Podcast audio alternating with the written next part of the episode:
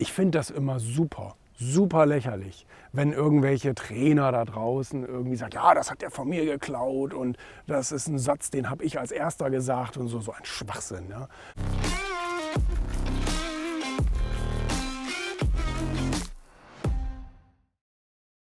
Wir haben da eben noch mit äh, Kamil und Markus im Büro darüber gesprochen, wie schnell man letztendlich andere Gedanken für die eigenen hält. Ne? Das ist dieser Gutenberg-Effekt.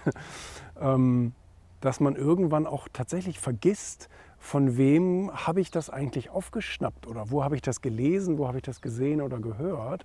Weil wir tendieren ja dazu zu glauben, alles, was in unserem Kopf vorgeht, stammt von uns selber, was ja aber un unlogisch ist. Das ist ja unmöglich, weil wir kommen ja mit einer mehr oder weniger leeren Festplatte auf die Welt und alles, was wir jemals gehört oder gelesen oder gesehen haben, wird dann irgendwie so zu unserer eigenen Informationsgrundlage. Ne? Ist, ja, ist ja klar.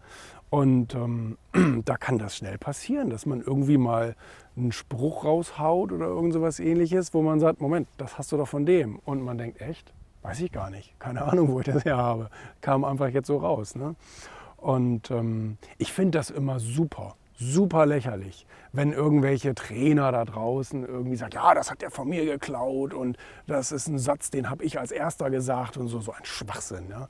Also die, die versuchen dann schon teilweise Worte für sich zu zu patentieren. Also so nach dem Motto, das Wort emotionales Verkaufen habe ich mir jetzt ausgedacht. Irgendein Wort haben die sich ausgedacht, was ja völliger Unsinn ist. Ne?